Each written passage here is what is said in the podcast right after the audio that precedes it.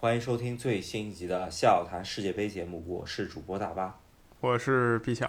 今天要聊一下 C 组和 D 组的第三轮小组赛，是吧？这个四场比赛，呃，我觉得 C 组和 D 组的话，可能还不算是最乱的两个组吧，呃，就是出现形势还较明朗，咱们可以来分析一下。首先开始的是 D 组，法国队对突尼斯，澳大利亚队对丹麦队，不是很复杂，对吧？为什么呢？因为突尼斯呢。虽然遇上法国，他理论上啊，如果他横扫法国，他就能晋级。但是这个实力确实差距太大了，而法国呢已经表现出很好的状态了。所以谁能想象突尼斯能横扫法国呢？哪怕就是一平局，法国依旧稳坐小组第一。所以我们基本可以说啊，法国小组第一，突尼斯垫底儿出局。那其实所有悬念就来到澳大利亚和丹麦这儿了。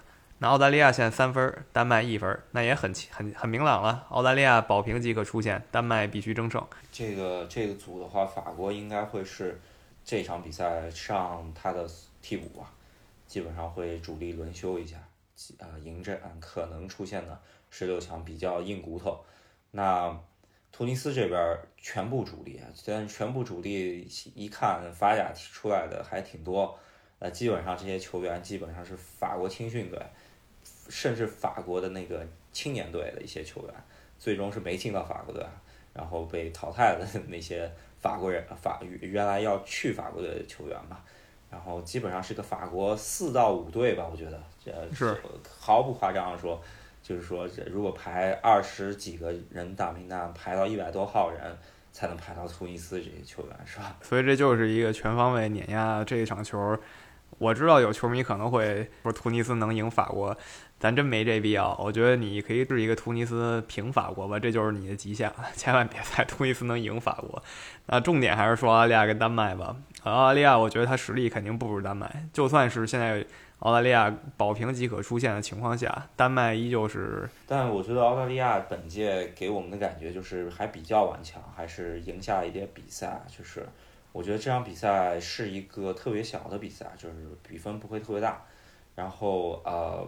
估计走势会像伊朗和美国这个这场比赛，其实我觉得还是两个风格的对抗嘛，还是会比较好看的。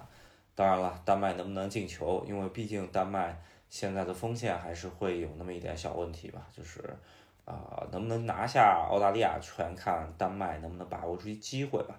对，我觉得怎么也得一场比赛两到三次好机会。看看他的的那个锋线能不能把球打进去，是吧？澳大利亚这边我就不说了，跟丹麦球员比也是一个全方位落后的情况。上一场能赢突尼斯的表现非常好，但是跟丹麦还是没得踢。呃，就是说纸面实力来说，所以我看好丹麦可能二比零战胜澳大利亚，然后出线。可能稍看好丹麦一比零吧，就是就一个球，基本上啊，让澳大利亚来搏命，但是最终没有成功吧，就是这是我的看法。那法国这边他因为会上替补嘛，修一修，但是替补可以算二队，对吧？但咱们也刚刚调侃了，突尼斯是五队，那我还是希望给五队一些面子吧。法国二比一突尼斯好了，这我的跟你的看法一致啊。然后我们预测的晋级队伍呢，就是法国和丹麦，是吧？对，也是一个比较正常的一个。呃，呃，就实力上来说，这两这两个队应该晋级，那最终还是这两个队晋级了，是吧？这个也是不出大家意料，如果最后就这么晋级的话，跟大家所有人猜的一样。但是我觉得澳大利亚是所有小组里头亚洲区出来的球队里头，虽然是这次有六个嘛，那他是亚洲区出来的球队里头最有可能晋级的，这不得不说，因为其他球队的形势更差一些，是吧？对，虽说澳大利亚一点都不亚洲吧，但是 从足球这个版图上，他是我们亚洲足联的球队，仅此而已了。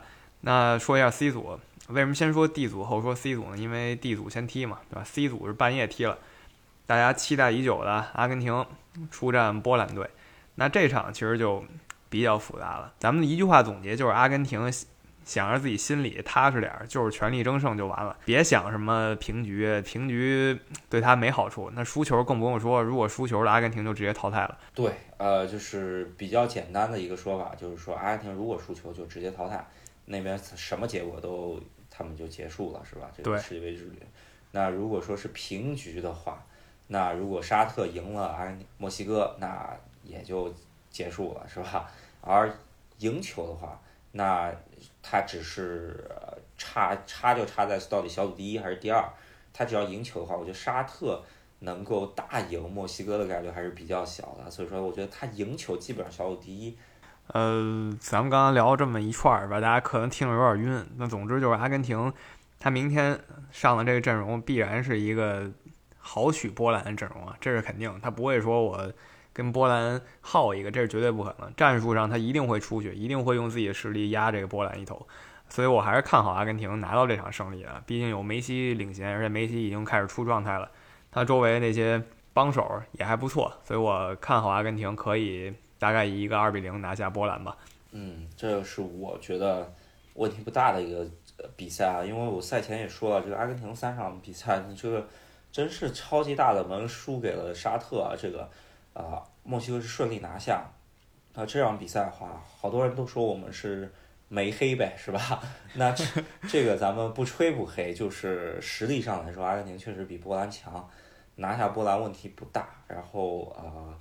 我甚至觉得波兰进不了球吧，就是以上上一场比赛这么看的话，呃，现在来看，我觉得应该这个组还是阿根廷有惊无险拿到小组第一。沙特和墨西哥，我个人倾向想要沙特晋级，但是我也觉得会比较难，最终还是波兰晋级。对我也是这个看法，呃，波兰应该是输给阿根廷，这个我觉得悬念不大，呃，希望不打脸吧，毕竟都这节骨眼上了。大家认真点是吧？把真实实力拿出来。如果按照大多数人的猜想，那就是阿根廷赢波兰，呃，应该也不会一个横扫，横扫不出到哪儿去。所以这波兰这净胜球啊，还可以好看一点。呃，那波兰就保持四分，对吧？墨西哥呢，如果能狂屠沙特，墨西哥踩波兰一头；那如果墨西哥小胜沙特，他还是不行。那反过来呢？沙特如果逼平了墨西哥呢，那他得求求阿根廷使劲打波兰。这个局势已经非常复杂了，反倒是现在阿根廷挺明朗，其他三个队呢就纠纠结在一起了，呃，瞬息万变的局势。呃，其实阿根廷是左右这个局势的人吧？如果阿根廷狂扫波兰的话，那另外两个球队就笑了，另外两个球队就渔翁得利了嘛，对吧？对对。呃，当然了，也得沙特也得平，然后墨西哥得赢，对吧？这个就是这样子的一个局势了，这。呃，不管怎么样，我觉得墨西哥要狂屠沙特还是比较难的，因为他这个锋线实在是太差了。那本届墨西哥也真是二十年以来最差墨西哥了，是吧？对。呃，我更看好波兰和阿根廷，但是呢，我觉得沙呃从纸呃就是说从心理层面上来说，沙特会更好一些。但是如果从纸面实力上来说，这个组应该晋级的还是阿根廷和墨西哥，但是墨西哥实在是啊。上一场是一个输阿根廷输多了，然后还有一个就是啊，他那个第一场赢啊，就是波兰没有把握住，是吧？这个不能怪别人了，对吧？这当然了，他还有掌命运还掌握在自己身上嘛。你如果大赢沙特，就是看阿根廷赢不赢波兰，是吧？这反正不管怎么样，这个组交交织在一起不是特别好预测，但我的预测就是阿根廷和波兰晋级。这个是比较理性的一个说法，我也觉得阿根廷和波兰晋级。呃，期我个人的期待是阿根廷把波兰打得挺惨，然后沙特怎么说呢？呃，逼平墨西哥零比零，然后晋级，这是我理想中的状态。但实际上我觉得这很难，呃，更可能的还是阿根廷可能二比零波兰，墨西哥一比零沙特这样的。如果阿根廷把波兰打得挺惨，那是不是阿根廷球迷又信心死灰复燃了，就得剑指冠军了，是吧？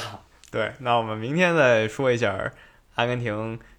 剑指冠军以后怎么样吧？但是最后总结 C 组啊，不管这局势多乱，首当其冲的是阿根廷要先赢波兰，别的就免谈了。那咱们来看一下煤球王这个，呃，在关键时刻能否再次站出来吧？这个大家之前跟我们说，煤球王在预选赛中间，或者说在对之前对伊朗球呃伊朗队的小组赛中间都站出来过啊。那咱们看一下这个这一次又是重要时刻，煤球王能不能再次？挺身而出，把阿根廷啊救水深火热之中啊，是吧？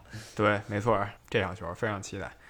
那今天就跟大家聊到这儿，希望 C、D 两组预测不太打脸吧。喜欢我们节目朋友，别忘了在喜马拉雅还有微信公众号上关注我们，关注赫斯基大帝。好，那我们这期就聊到这里，那我们明天再见。